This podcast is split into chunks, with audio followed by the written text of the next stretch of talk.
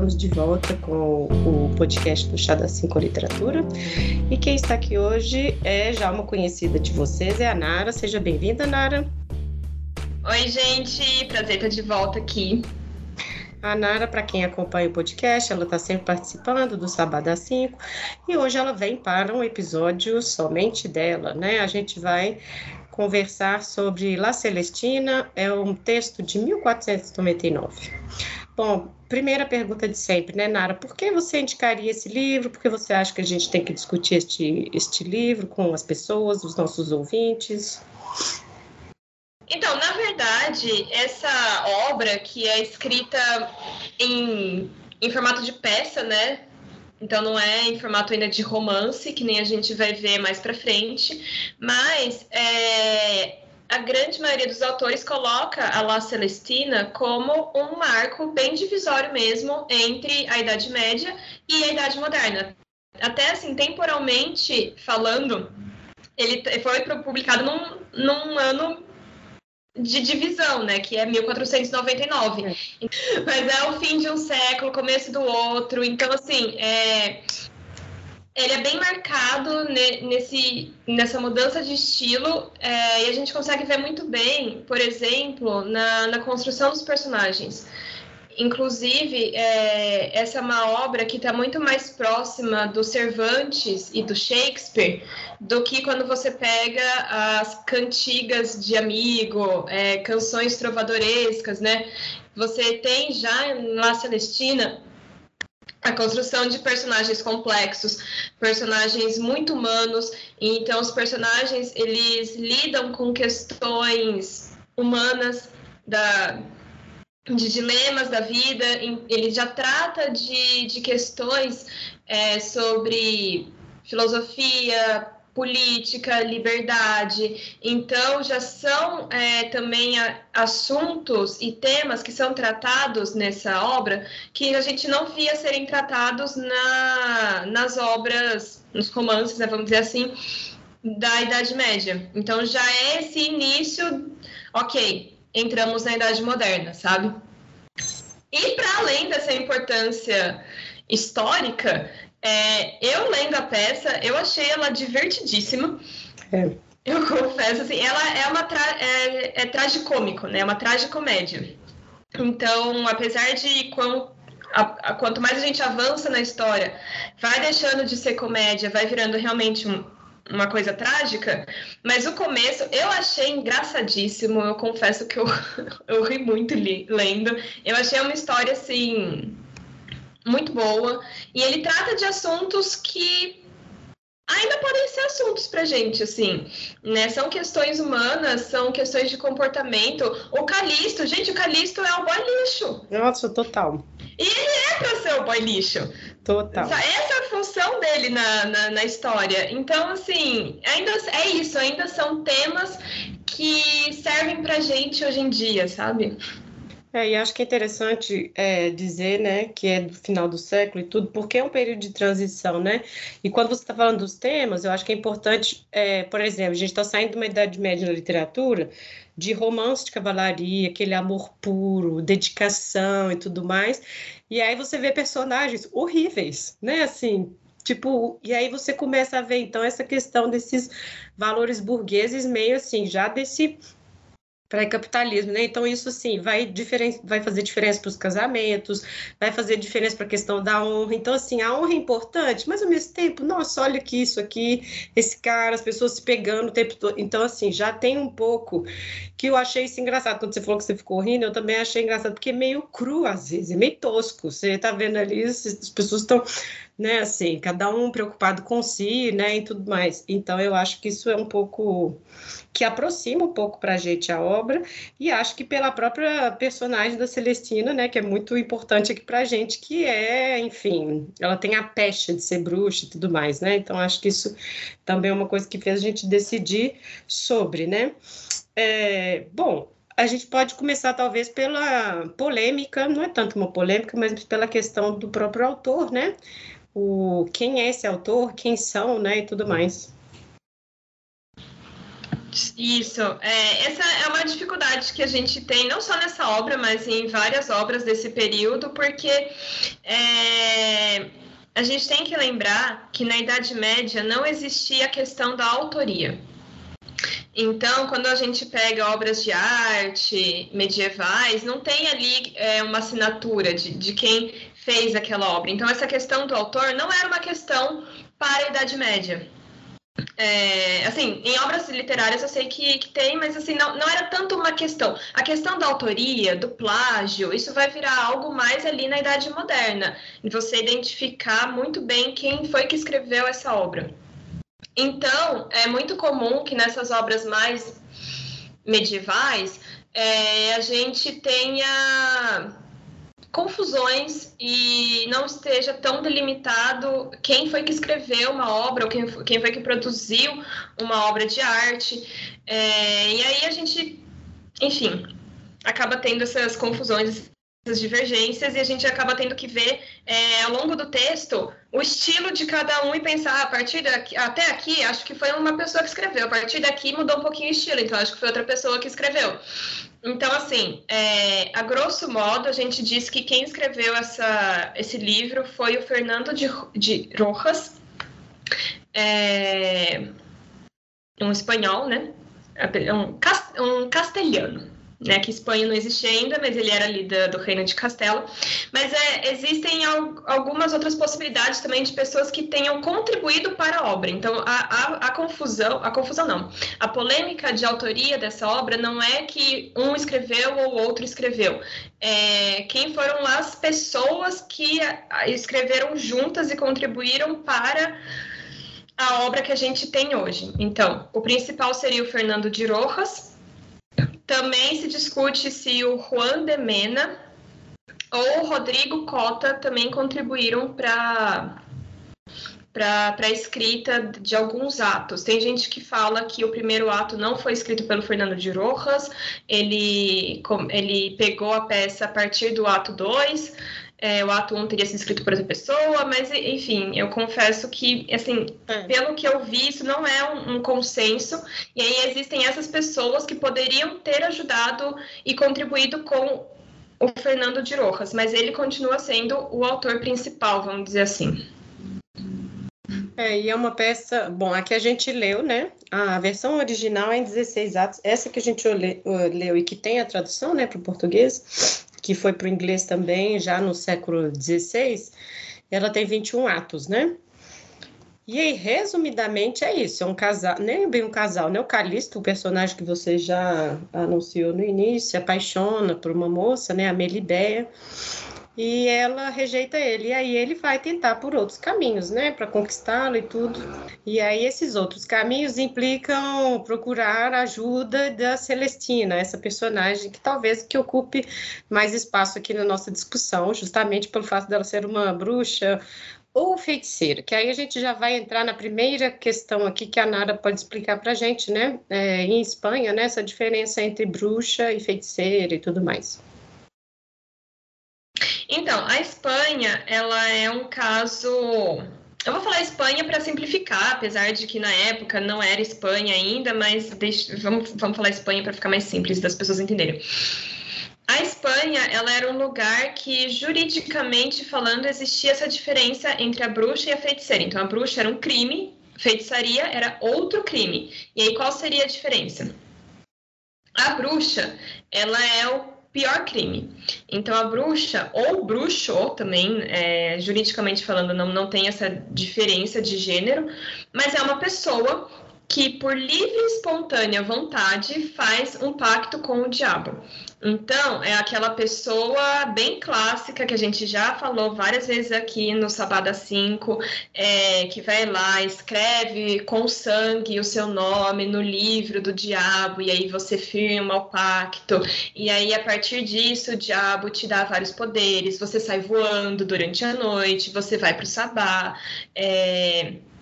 A bruxa também, na Espanha especificamente, ela comete os piores crimes que são o infanticídio, Então, por exemplo, se a gente pega a bruxa na. Mas é um infanticídio um pouco diferente da, da bruxaria na, na Alemanha. Nos, na região germânica, a bruxa tem essa questão muito forte do canibalismo. Então, é a bruxa que a gente vê pegando a criança, colocando a criancinha no caldeirão, bem do João e Maria mesmo, né? Na Espanha, a bruxa ela é mais vampírica. Então, o que a bruxa faz? Ela suga o sangue das criancinhas, principalmente criancinha, é, crianças com menos de um ano de idade.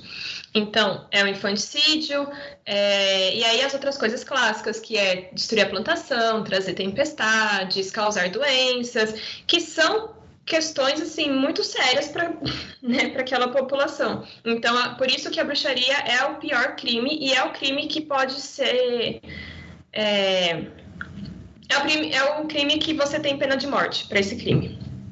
A feitiçaria, ela é um crime ruim também, mas um pouco mais brando. Então, fe, o feiticeiro ou a feiticeira são as pessoas que fazem um pacto implícito. Então, a bruxa é o pacto explícito, a feiticeira é o pacto implícito. Por quê? A feitiçaria, ela é aquela coisa mais de feitiços do dia a dia.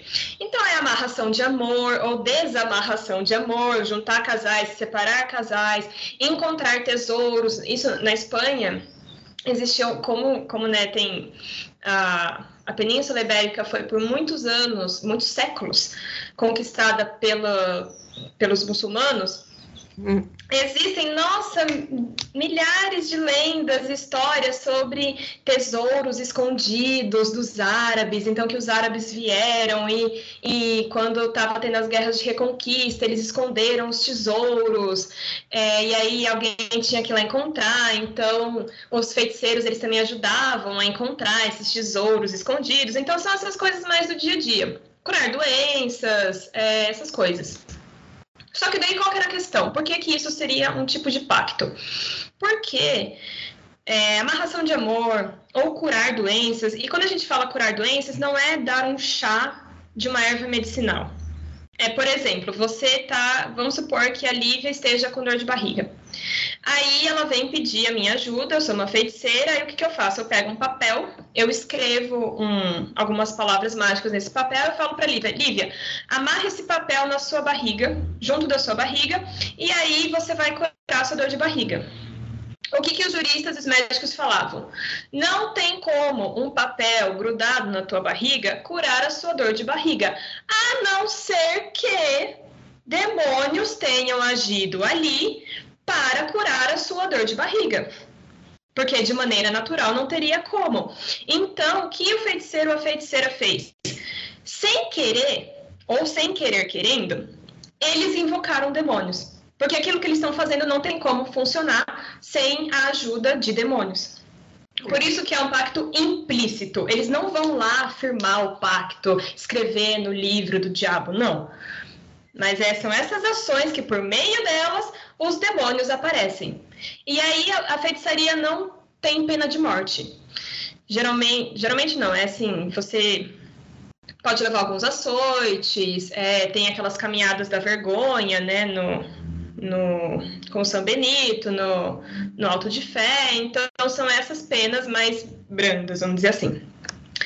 A Celestina, ela é uma feiticeira. E eles deixam isso claro. Acho que tem só uma eles só chamam ela de bruxa uma vez na, ao é. longo da peça, mas é pra ofender mesmo. É numa hora que o personagem lá tá, tá com raiva dela e aí chama ela de bruxa, mas é, é dá pra perceber que ele tá, tá ofendendo ela, né? No resto, ela é tratada como feiticeira. Por quê? Porque é isso que a Lívia já falou, que o Calisto, ele contrata os serviços da, da Celestina para fazer uma amarração de amor para fazer com que a Melibeia se apaixone por ele. Então, isso é clássico da, da feitiçaria. E também a gente vê ao longo do livro, eles falam que ela tinha conhecimentos médicos muito grandes, ela, uhum. ela fazia cirurgias. Isso é uma coisa que eu acho muito interessante também, porque É, é uma parte satírica da, da peça que é, fala que, que a Celestina ela fazia uma cirurgia para restaurar a virgindade das mulheres, né? Então, não só das prostitutas, que ah, era mais legal, né, você ser uma prostituta virgem, mas também de moças ricas que não podiam não casar virgens, né, iam lá para os serviços da Celestina para restaurar a virgindade delas. A gente tem essa camada, a primeira camada satírica, né, que ah, é uma crítica social, né, hahaha, que engraçado, mas também tem a outra camada, que é, ela é uma mulher que tem conhecimentos médicos muito grandes e muitos profundos, e ele deixa, e o autor deixa claro esse conhecimento médico que ela tem, que seria algo das feiticeiras também. Então, assim, a Celestina, ela é essa personagem complexa, ela é essa personagem que tem muitos conhecimentos, que sabe de muita coisa, que ajuda em muitas coisas, mas também ele deixa claro essa parte da dela pedir ajuda de demônios e fazer lá uh, o feitiço dela, que depois a gente pode falar mais desse feitiço, que é um, talvez um dos grandes ápices da, Muito legal. É. da peça, sim. Então ela é essa personagem que caminha entre muitos aspectos da sociedade. Uma hora ela é criticada, outra hora ela é aplaudida. Então, mas ela é uma feiticeira clássica espanhola. É, e eu acho também que é interessante porque é uma obra que tem uma questão moralizante, né? Apesar dessa coisa satírica que a gente está dizendo, né? Que é um pouco sobre falar sobre essas consequências de uma paixão sexual desenfreada e tudo mais, porque tudo aglutina em torno dela. Ela é prostituta, mas ela também é a pessoa que desfaz casamento, ou faz casamento, ou ela restaura a virgindade. Essa é a melhor. Nossa, restaura a virgindade. E assim, tem umas. Uh, umas indicações que são ótimas também. Ah, a enviada do bispo veio, então mostra essas relações também. Ela fazia aborto, né? Então tem um monte de coisas que a gente pode ir percebendo que são hum, relacionados com o feminino, né? Assim, ah, porque é uma perfídia, ah, todas as mulheres. Isso a gente já vê no início, na fala do servo, né? Do criado do Simprônio, né, o criado Calisto, porque o Calisto, inclusive, isso que eu acho ótimo, ele odeia, ou então ele fica meio assim, ah, nossa, toma cuidado, ela é uma bruxa, mas ela faz isso, né?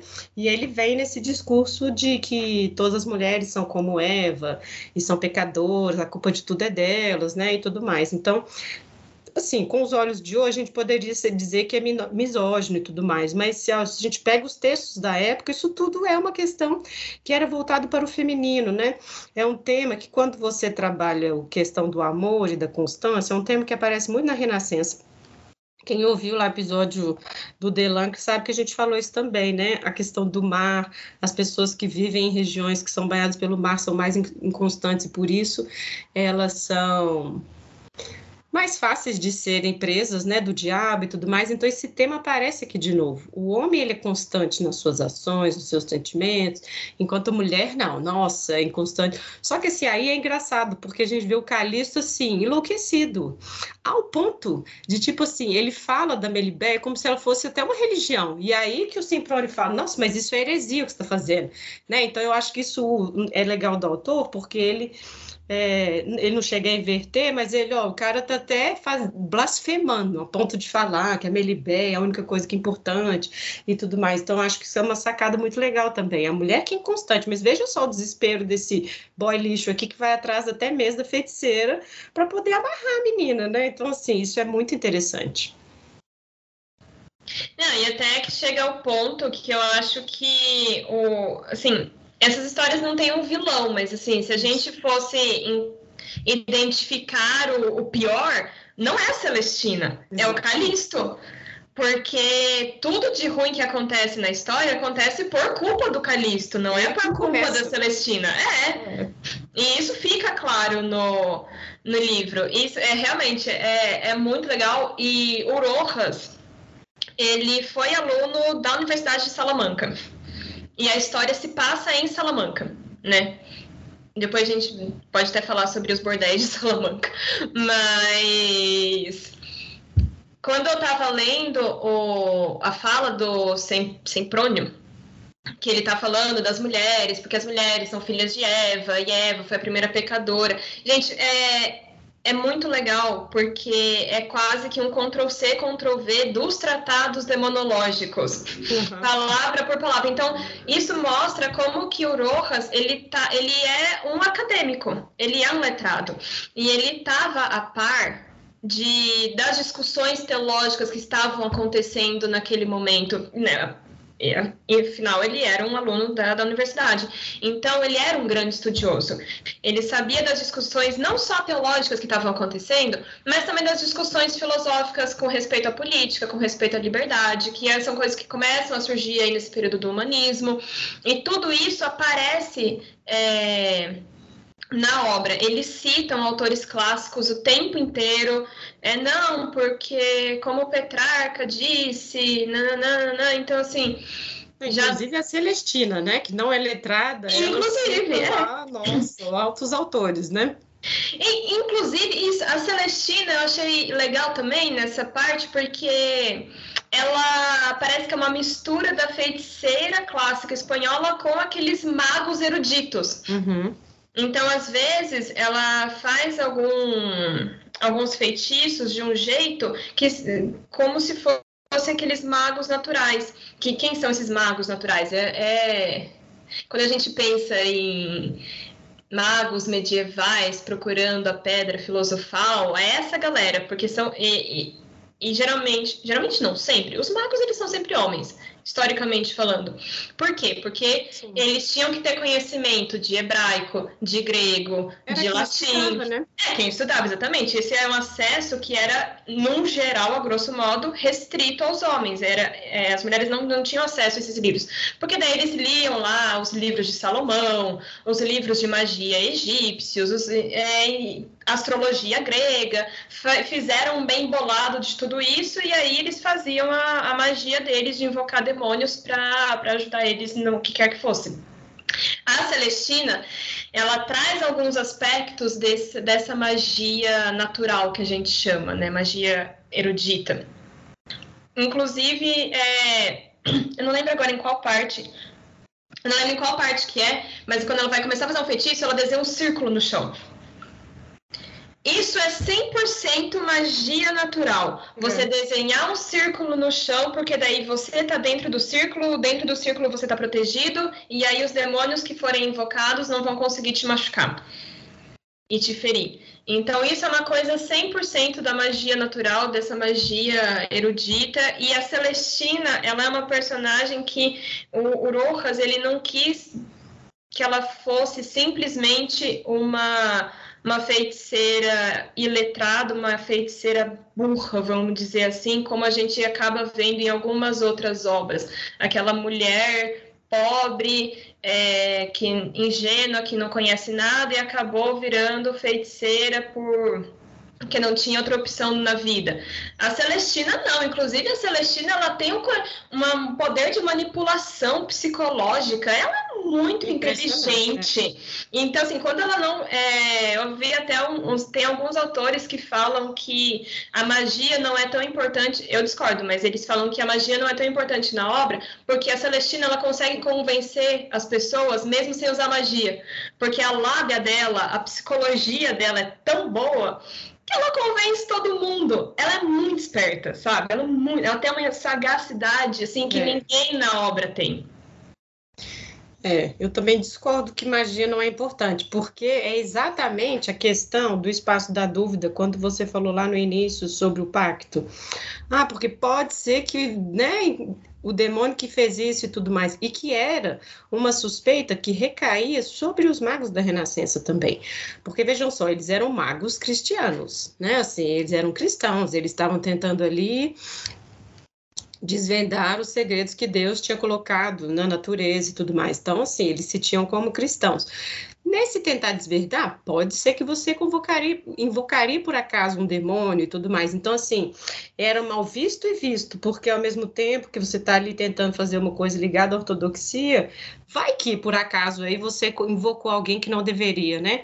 Então esse espaço da dúvida está sempre presente. E eu acho que na obra isso é muito legal também, porque ela faz um feitiço e na hora que ela foi fazendo, eu falei, eu quero até ver o que, que vai dar isso aqui, porque óbvio que Melibeia iria ficar apaixonada, mas esse, e aí? Foi por ela ter ficado manipulando a menina? O feitiço funcionou? Então, assim, para a gente que fica pensando nessa questão da magia, eu acho que isso é legal. E eu acho que o leitor lendo também vai pensar isso. Por isso que eu não acho que é uma questão só de pensar que a magia não é importante, que a gente pode pensar no ceticismo também, né? Assim, do autor. Será que ele acreditava ou não? Está ridicularizando quem acreditar? Porque esses, esses textos têm isso também, né? De, de ridicularizar um pouco as pessoas que são céticas demais. E aí tem uma fala da, da, da Celestina que, assim, para mim é muito legal. Ela fala. É, é extremo acreditar em todos e errado não acreditar em nada, que é exatamente esse espacinho aí da dúvida, né? Eu fiz aqui, será que funcionou? Será que não? Então, assim, para mim isso é muito.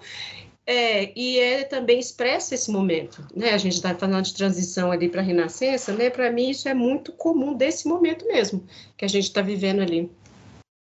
É, mas então, é, esse espaço da dúvida é muito interessante porque a gente pega para ler artigos científicos né, de análise dessa obra e os autores divergem muito. Cada tem um que acha que a magia é extremamente importante, tem outro que acha que não, que o Rojas era um autor cético, ele não acreditava.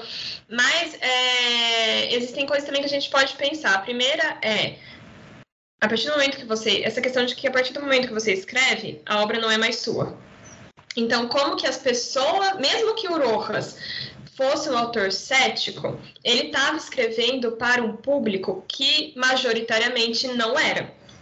Então, como que as pessoas iam encarar essa obra e iam entender essa obra?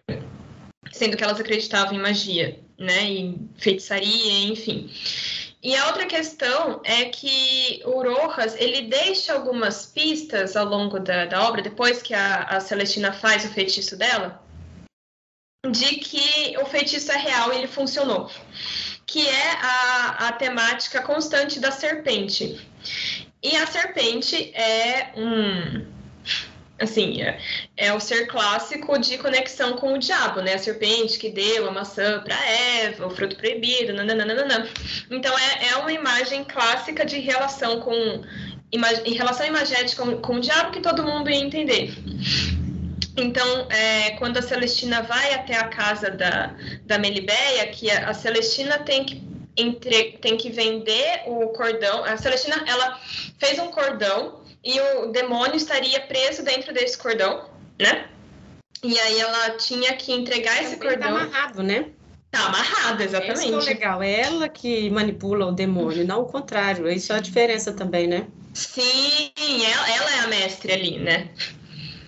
E aí ela tem que entregar esse cordão para Melibé, ela tem finge que ela é uma vendedora ambulante, que tá vendendo os negócios lá e vende para ela, só que ela também tem que pegar alguma coisa da, da, da Melibéia, que isso também é magia clássica, você tem que pegar alguma coisa da outra pessoa, tem que ter essa troca e tal.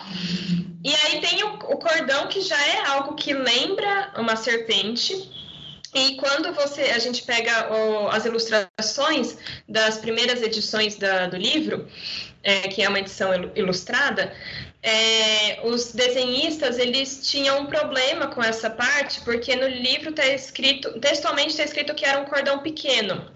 Mas quando eles foram desenhar, não dá para eles desenharem um cordão pequeno, porque não ia dar para ver. Então eles transformaram num negócio maior. E propositalmente eles fizeram vários cordões e correntes grandes, como se fossem realmente cobras enroladas. Então é, é para realmente ter essa relação imagética com serpentes, com cobras. No próprio feitiço que a, que, a, que a Celestina faz, ela usa veneno de serpente, né, para fazer ali o feitiço. Ela fala que é um azeite com esse veneno e ela vai é, passando no Engano, é, isso. E aí depois, quando o feitiço tá feito, e aí a, a questão do feitiço é que a Celestina ia embora, mas o demônio ia ficar agindo na, na casa, né, da, da Melibeia para concluir o pacto. E aí, lá depois, quando a Melibeia percebe que ela de repente está apaixonada pelo, pelo Calisto e de repente ela mudou e ela não está entendendo direito o que está acontecendo com ela, ela fala que sente como se serpentes estivessem mordendo o coração dela. Então, essa questão da serpente e a relação relacionando a serpente com o demônio é uma constante no livro todo. Então, isso também pode ser um indício de que no livro a magia é real.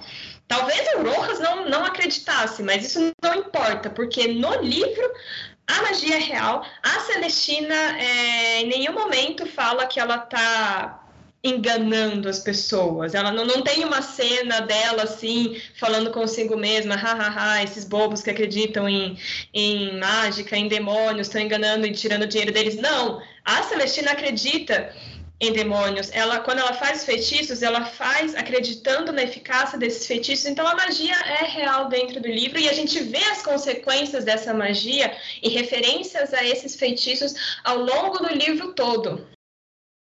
É, e eu acho também que o espaço da dúvida aparece também a partir dos outros personagens, né? A gente tem o Parmênio, que é o, o servo do Calisto, e que ele, quando criança, trabalhou para a Celestina, né? Porque a mãe dele, a Claudina, era uma prostituta também, dá a entender que ela que ensinou tudo para Celestina e tudo mais, né? Então ele cresce junto, né, assim, dentro lá da casa da Celestina e tudo. E é super interessante que ele vai alertar o Calixto, tipo assim, nossa, não mexe com essa pessoa aí não, porque eu conheço. E aí ele começa a descrever tudo que ela fazia e todos os ingredientes, língua de víbora, cabeça de ave, ele começa a descrever tudo. Muitos homens, né, vinham até ela. E aí fala novamente, né, dessa magia de simpatia, ah, você tinha que dar um pedaço de pão mordido, enfim.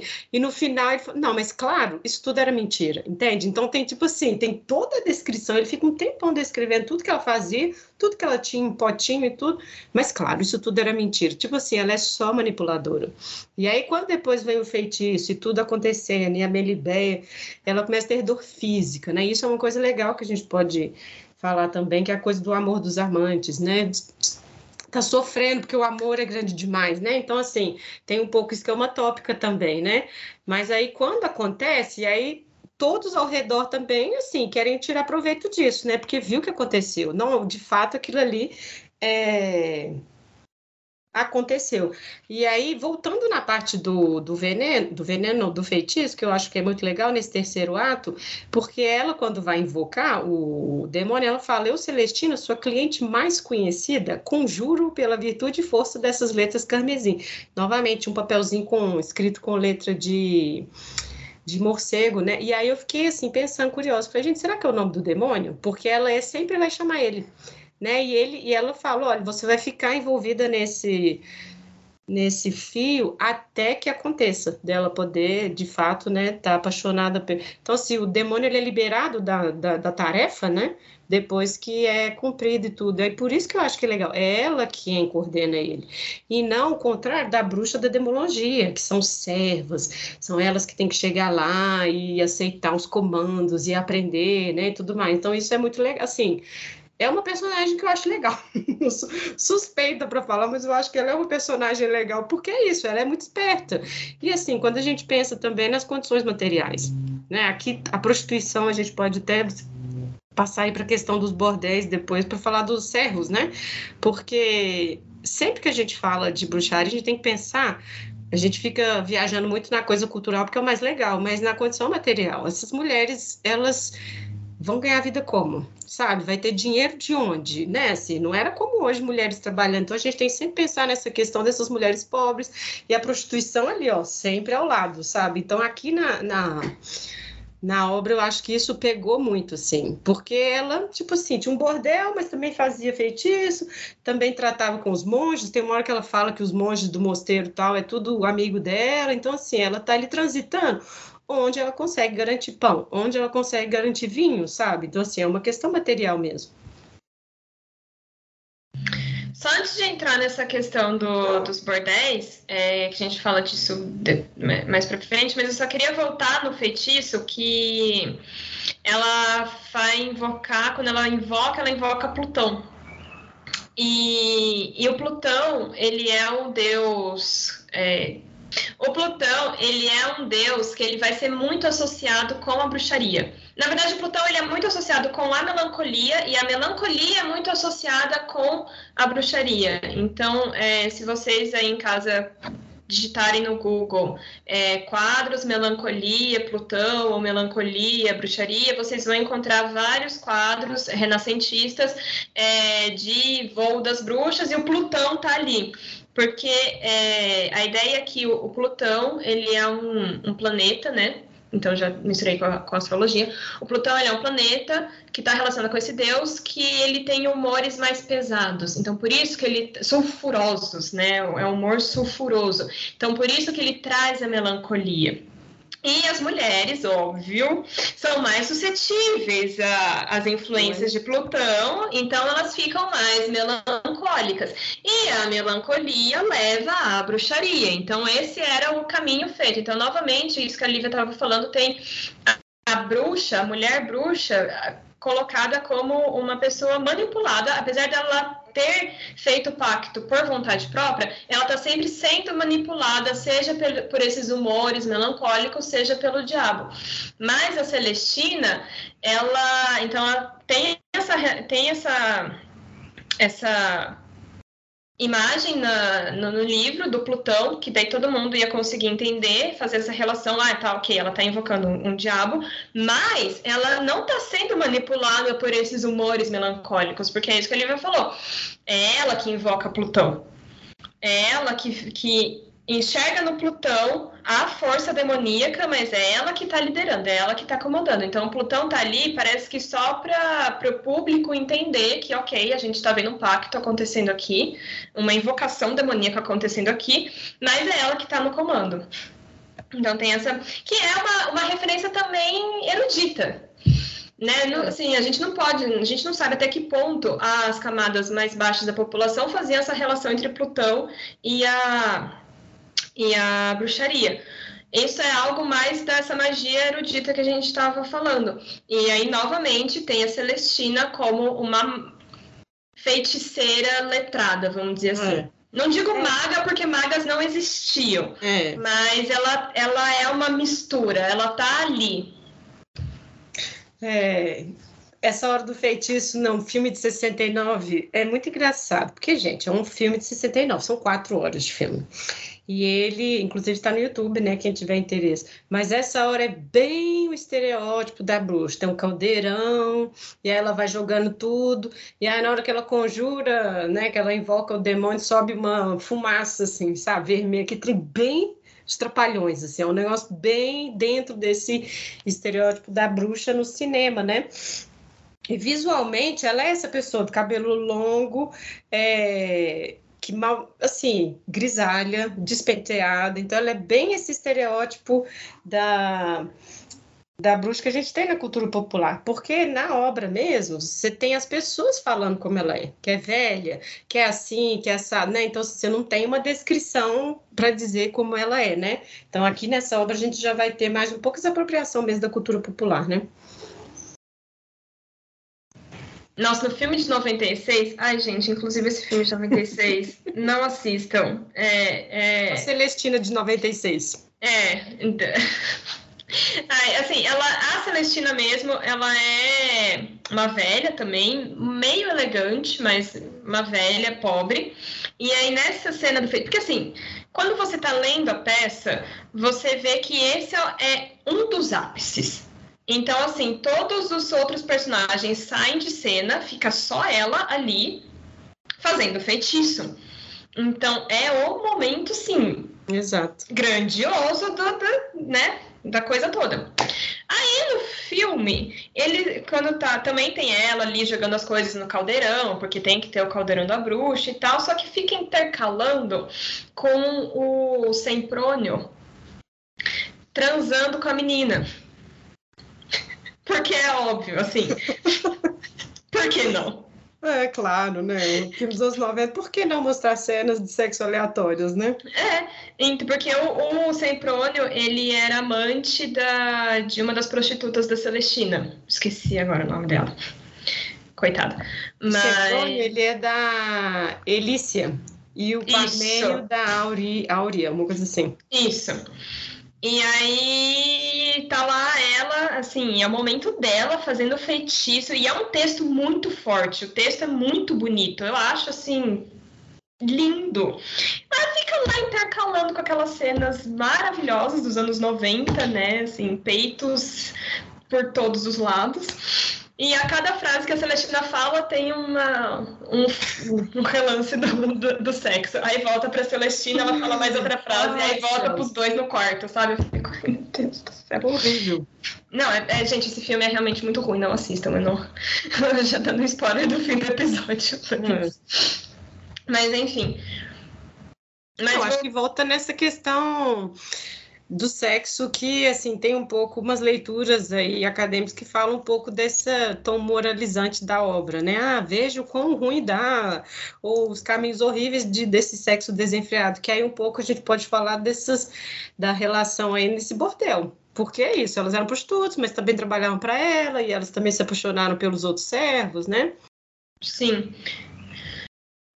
Sobre essa questão do, dos prostíbulos, existem algumas leituras, é, e aí acho legal a gente falar sobre algumas delas, as principais interpretações que, que essa parte recebe do, dos historiadores e dos literatos hoje em dia, que é, uma delas seria que esse a Celestina ser uma alcoviteira, né, seria uma denúncia, entre aspas, do Oroja, é, porque Oroja, ele veio de uma família judeu-conversa. Então, para quem não, não sabe ou não lembra, lá em 1470, 1480, a rainha Isabel de Castela se casou com o rei Fernando de Aragão, então, aí eles juntaram os dois reinos e acabou, assim, começo da construção do país Espanha. E aí eles é, expulsaram o último rei muçulmano, que ainda dominava ali o reino de Granada, no sul da Espanha. Conseguiram expulsar o, o rei muçulmano, e aí é que a gente tem o que a gente chama de reconquista católica. Então, muçulmanos todos expulsos da, da Península Ibérica, o, a Península Ibérica voltou a ser, vamos dizer assim, 100% cristã. E aí, a, a Isabel e o Fernando é, criaram uma política, que é a política de limpeza de sangue. Eles queriam criar uma nação, um país, né, assim, Usando esses termos para ser mais fácil, né, mais didático. Mas eles queriam criar uma nação 100% cristã. Eles se intitulavam como os reis cristãos da Europa, como o baluarte do cristianismo na Europa. Então, é, essa política de limpeza de sangue seria para converter todos os não cristãos ali do, do reino da Espanha. Então é o seguinte: se você e, e a, o reino ali da, da, Espanha, os reinos ali da Espanha sempre tiveram muitos muçulmanos e muitos judeus. E, ele, e, e esses dois, com os cristãos, sempre conviveram mais ou menos harmoniosamente durante toda a Idade Média. Então, assim, era, tinha muito mesmo. O que os dois reis fizeram é, olha, vocês não podem mais ser judeus nem muçulmanos. Então, a partir de agora, é, ou vocês se convertem ao cristianismo, ou vocês vão embora, se mudem e vão para outro lugar. Ou, então, assim, né, óbvio que falando assim não, não foi tão simples assim, né? Essa, são as conversões forçadas, foi horrível e tal. É, e a família do Rojas era uma família que antigamente era ju, eram judeus e eles foram forçados a se converter ao cristianismo. Então, tem alguns é, autores hoje em dia, historiadores, que veem, né? Na obra do, dessa, da Celestina uma denúncia às consequências dessa limpeza de sangue, porque a Celestina ela é uma, uma cristã nova. Ou seja, é cristão novo porque é um cristão que faz muito pouco tempo que é cristão, porque antigamente era judeu e foi forçado a se converter, e é, isso, ele, é assim que eles fizeram a divisão, né? Tem os cristãos velhos, que são famílias que na Idade Média eram cristãs, e os cristãos novos, que são famílias que na Idade Média eram judeus e agora viraram cristãos. A Celestina é uma cristã nova. Então, é, o que o Rojas estaria fazendo é mostrar que, olha, por conta de toda essa conversão forçada, perseguição, é, eles acabaram matando muitos homens judeus ou encarcerando muitos homens judeus, e essas mulheres antigamente judias, agora cristãs, foram largadas, elas não tinham o que fazer a única alternativa delas foi se prostituir. Então, isso ser, a Celestina também seria uma denúncia é, das consequências da limpeza de, dessa política de limpeza de sangue. Essas mulheres agora não tinham mais o que fazer, uhum. é, não podem mais trabalhar, não, não são aceitas é, pela sociedade, porque também elas eram vistas com muita desconfiança entre o, esses novos cristãos, esses, os novos não, entre os os cristãos que agora não aceitavam mais tão bem essas pessoas, então assim elas ficaram meio ao léu, sem ter o que fazer. A única alternativa delas é, foi se prostituírem. Essa é uma interpretação possível desses desses prostíbulos. Alguns outros historiadores falam que não, que não não dá para a gente encarar com esse, com esse tom de denúncia, Alguns falam que simplesmente os bordéis existem ali na obra e a, e a, Celestina é uma conviteira, porque a história se passa em Salamanca. Salamanca era uma cidade universitária já no, no, século XV. A Universidade de Salamanca ela é muito mais antiga que isso. É a grande universidade da Espanha. E só que quem que pode ir para a universidade? Apenas os homens. E aí você junta um bando de homens jovens. Uma cidade universitária. Uma cidade universitária, assim, fechados, que eles não tinham muito para onde ir, não podiam, então todos aqueles hormônios reprimidos. Salamanca, já em 1499, era uma cidade famosa por seus prostíbulos por seus bordéis. Tinham muitos, existiam assim até festas é, em Salamanca que eles pegavam a principal alcoviteira da cidade, deixavam ela fora da cidade um tempinho, e aí no dia da festa era o retorno da prostituta, sabe? Aí ela entrava num cortejo na cidade. Então, assim, era uma cidade realmente famosa por isso. Então, tem alguns autores que falam: não, gente, a história só se passa em Salamanca porque Salamanca era assim, entendeu? Era o que rolava e as pessoas nem. Assim, nessa época, eles, inclusive, tem, tem relatos de padres falando, meio chocados com a cidade, porque as pessoas é, até olhavam para aquilo como se fosse algo normal. Porque passou a ser tão comum na cidade que as novas gerações falavam, não, gente, é, a vida é assim mesmo, eu acho que tá é. tudo certo. não tem problema não.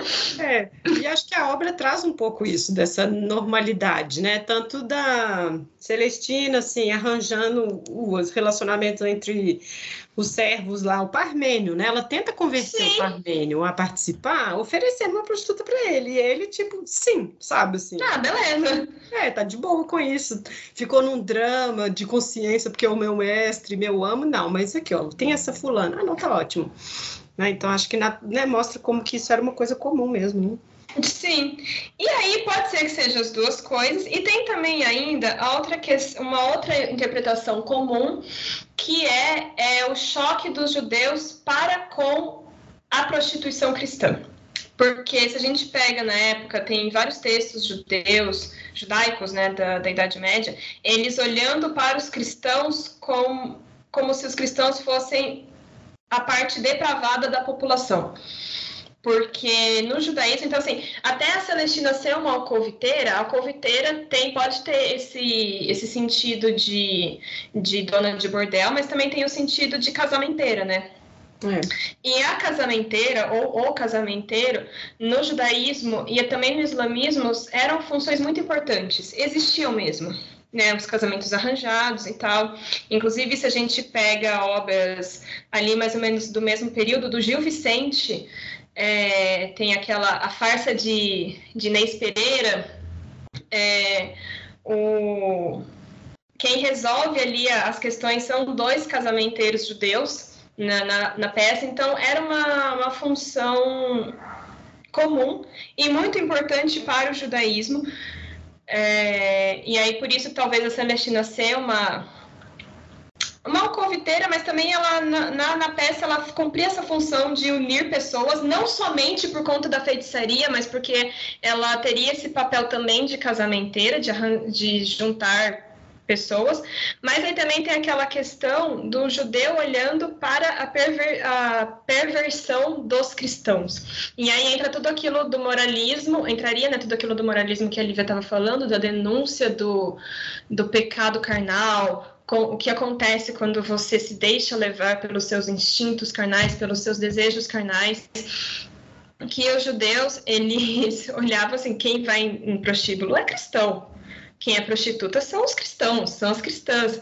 Então, inclusive na época da, da conversão forçada, além de, obviamente, toda a, a crueldade em si da conversão forçada, ainda tinha essa questão deles sentirem que estavam se forçando, forçados a serem rebaixados ao cristianismo, porque o cristianismo, os cristãos seriam moralmente inferiores aos né? judeus, né? Então, também tem, assim, essa é uma interpretação, que poderia também ser outra camada do, do texto, e aí, por conta do Rojas ser de uma família de cristãos novos, ele teria contato com essa moralidade judaica também, e aí a denúncia dele no livro de lascividade, luxúria, né, pecados e tal. Poderia ser. É, e eu acho que a partir disso a gente pode ir encaminhando para o fim trágico, né, da história, porque de fato o feitiço dá certo, os dois ficam juntos, né? Mas o que, que decorre disso, né? De todas essas questões. E esses personagens, a gente não ficou falando dos servos aqui à toa, não, porque eles têm um papel importante nesse fim trágico, né? Dos amantes aí e tudo mais, né? É, no fim, bom, como a gente falou, né, tem a edição de 16 atos e a edição de 21 atos, né? A que a gente leu foi essa de 21, que é um pouco mais estendida do que a original, né? Mas é tipo aquelas histórias que você tem a moralidade. Ah, tá vendo? Foi fazer isso? Veja no que aconteceu, né? É um pouco claro que não é tão simplório assim como eu tô dizendo, mas é um pouco como causa-consequência mesmo. Olha, quem tanto ambiciona muita coisa, olha o que, que deu. Então, mais ou menos, sobra um final ruim para todo mundo, né? Ai, é horrível. Não é engraçado. Mas, assim. eu já estou rindo. É cômico. É satírico. É satírico. Exato. O jeito que o Calisto morre. É. Porque ele. Tanto. Porque a, a morte da, da Celestina é, a nossa. Ai, gente, o livro é de Sim, 1499, assim. É, 500 anos de livro, então não tem como dar um spoiler, ela morre. desculpa, ela morre. É, e ela morre pelas mãos do Parmênio e do Semprônio, né? Tem toda. E, e é muito trágico, porque é isso, o Parmênio é, foi criado pela Celestina, porque a mãe dele foi condenada por bruxaria, né? E ele passou muita par uma parte muito grande da infância dele junto com a Celestina. Então tem essa parte muito trágica e sofri eu, eu, eu, eu sofri junto, assim. Uhum. Eu achei triste ele ali matando ela e ela olhando para ele assim. Um negócio meio Júlio César e Brutus. Uhum. E por causa de. É, exatamente, por um motivo supérfluo, vamos dizer assim. Mas é um momento trágico, é um momento pesado, é, é triste, assim. Você sente o peso dessa cena. O Calisto, ele vê uma confusão na rua, aí ele vai dar uma de herói querer se interferir, só que ele tá lá no quarto da, da Melibeia, na é. torre, e aí ele escorrega, cai, e cai do, da janela, se esborracha no chão, e morre.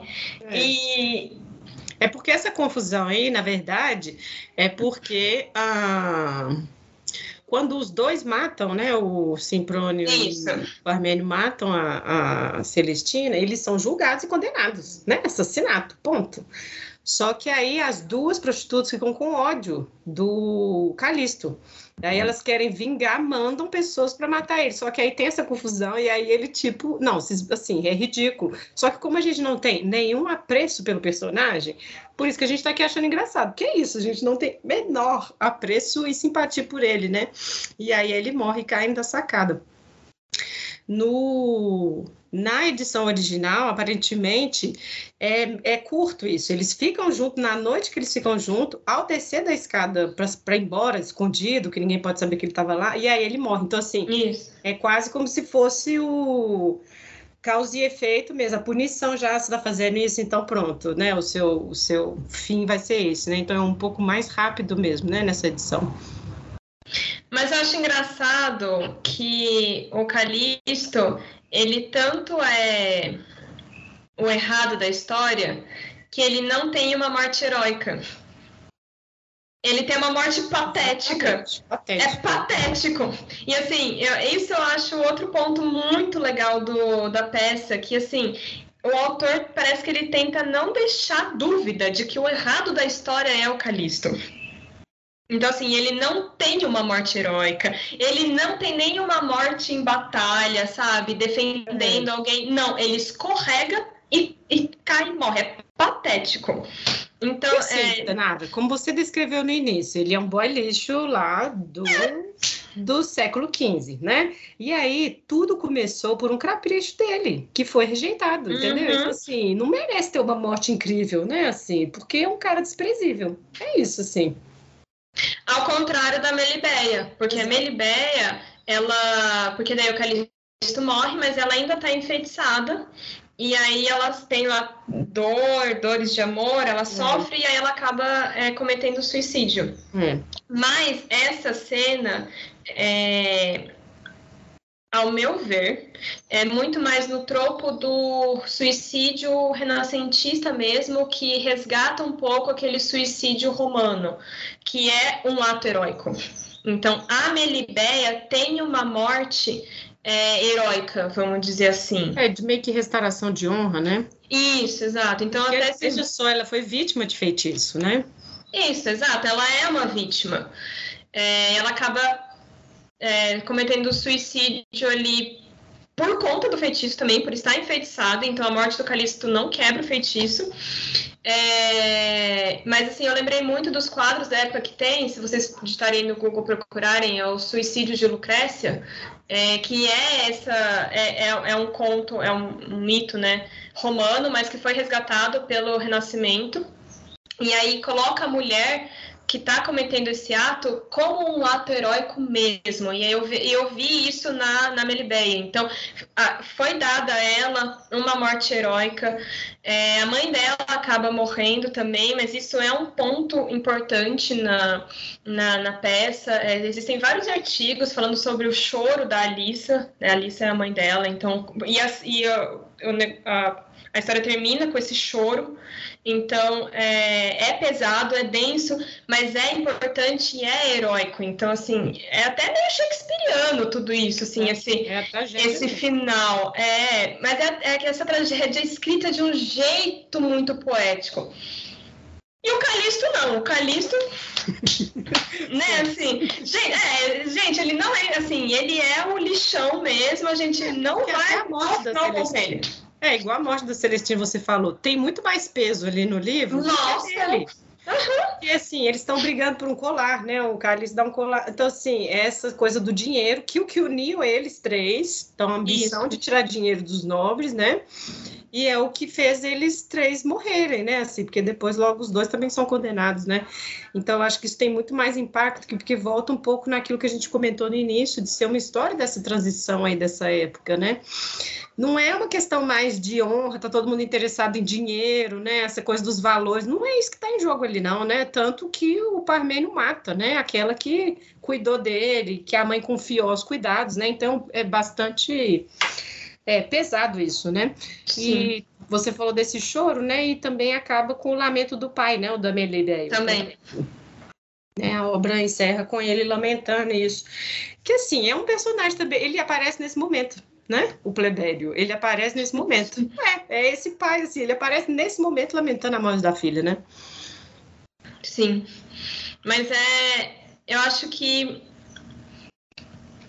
essa obra, inclusive, conseguiu fazer o que talvez Romeu e Julieta não, não tenha conseguido. Talvez. Nesse sentido específico. Ah, que... Ou talvez porque, ou talvez tenha acontecido porque Celestina acabou ficando esquecida é, ao longo do tempo e Romeu e Julieta não. Porque, assim, na verdade, a moral da história de Romeu e Julieta é essa também. As consequências de você é, se entregar para a paixão, né? Que hoje em dia, o, o século 19, 20, reinterpretou como sendo, ai, olha, eles morreram por amor, que lindo. Shakespeare é. tipo, não, gente, não, não é lindo, é tá? Trágico. Assim, é ruim. É. Se, se, morre, se terminou em morte é porque é ruim. sim, é bem básico, sim. É, né? Então, é, talvez assim, talvez isso é, não tenha acontecido com a Celestina porque as pessoas esqueceram da Celestina. É. Mas a moral é a mesma do Romeu e Julieta, né? Sim. É, o, a adaptação de 69, ela segue à risca o, essa edição de 21 atos e acontece tudo aí, assim, só que como é um filme de 69, tem que ter bastante paciência para assistir, né, assim, tô dizendo aqueles que talvez não leiam não, o livro, né, essa edição esse filme, né, essa adaptação, ela é muito fiel, até as falas, né, você vai acompanhando uhum. o texto, até as falas são muito específicas da obra, né, para quem não tiver, assim, oportunidade de ler. Mas eu acho que vale a pena ler, né, assim, quando a Nara eu não sabia absolutamente nada, não, nem conhecia esse texto, não sabia. Depois que eu fui ver, é um negócio assim, é um cânone, né, na literatura espanhola, né, uma coisa, é um texto muito importante, né, Sim, e a Celestina, ela acabou virando um tropo literário mesmo. A personagem Celestina, ah. é, nas obras posteriores, espanholas mesmo, é, parece que assim, o Rojas, ele criou um tipo literário, um personagem tipo que é da alcoviteira. Então, ela deixou de ser só essa pessoa específica e ela passou a ser um personagem típico, que nem o herói, o cavaleiro, a donzela, a alcoviteira entendeu? E, e, aí tudo começou com a Celestina. Isso é interessante, é. Então, realmente. Porque não é nem uma questão de ressignificar, mas ressignifica um pouco essa coisa da feiticeira, da prostituta, sabe? Essa personagem, porque a gente vê aqui o tanto que ela. É, ela se movimentava na sociedade, né? Ela, Sim. Né? Então, assim, era. Então, acho que é um pouco por esse lado é interessante, né?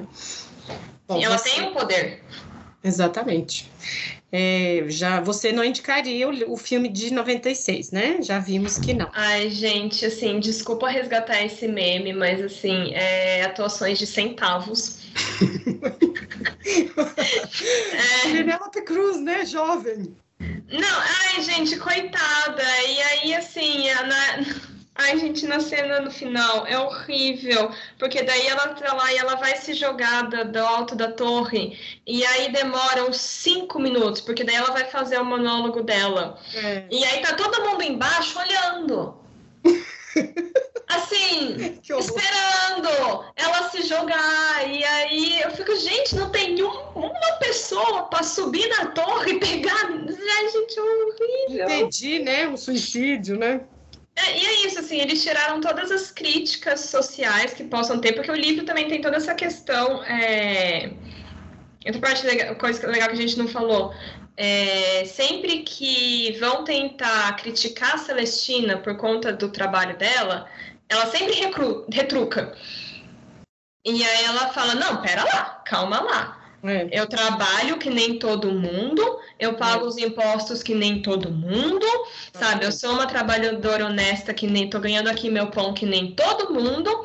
E é, é muito bonito quando todo mundo vem aqui pedir os meus serviços, inclusive padres, bispos, freis. Então, esse trânsito do clero ali com as prostitutas da Celestina, eles deixam claro no livro que é muito intenso. Então tem todas essas camadas de, de crítica que eu acho que, assim, apesar do livro ter essa questão moral do pecado, e a Celestina é mostrada realmente como invocando demônios, ao mesmo tempo sempre tem esse outro lado da Celestina falando, não, não, não, peraí, pera lá. Atire a primeira pedra quem... Como é, que, é, como é que é o ditado? Quem não, tem teto de, quem não tem teto de vidro que atire a primeira pedra né? Então, assim, pera lá. E ela sempre deixa muito claro isso no livro. No filme de 96, isso foi completamente perdido. Assim, é só peito. É na coisa do, da tragédia do amor impossível, né? Acho que assim, isso tem um apelo popular que, enfim, algumas pessoas ainda gostam. Acho que tava nessa vibe esse filme. Ai, amigas, não. Tô tentando salvar aqui alguma coisa. Não, porque assim, no começo parece que a Melibeia tá dando em cima do Calisto. Aí quando o Calisto vai se declarar para ela, ela dá um shade nele. Nossa. Sabe? né? É, e aí assim, tem alguns personagens, alguns atores que assim, eles vão falar os textos, parece que eles estão lendo no Google Tradutor, sabe? É, e aí, assim, eu acho que. E, e, eles focaram muito na questão, né, assim, o filme de 96, então eles focaram muito no sexo. Muito.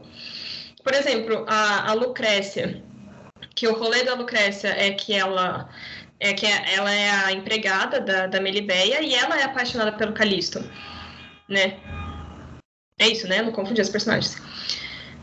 Sim. E aí ela fica brava de ver a Melibeia com o Calisto, e aí quando ele morre, a, a Lucrécia meio que se sente culpada pela morte da, da Melibeia, né? É isso mesmo.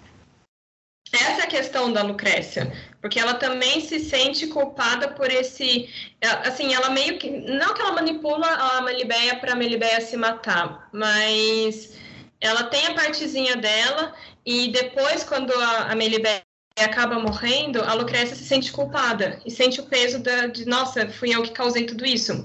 Não foi, mas é, é o sentimento que ela tem. E esse também é uma importância no, no, no livro. No filme de 96, ela é só uma mulher desesperada para transar. Nossa, péssimo. e aí reduz a personagem. Qualquer um.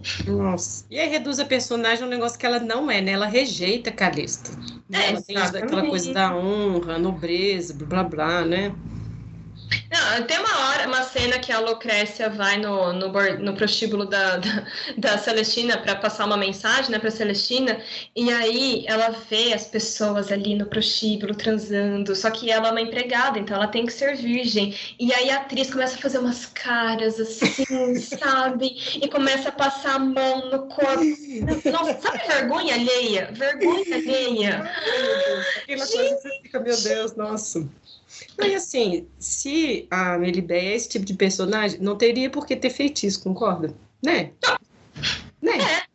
Né? A coisa toda é porque houve uma rejeição e esse cara não se deu por vencido, então vai ser a força, né? Assim, Exato. ela, né? É isso, é um homem sendo um homem daquele tempo, né?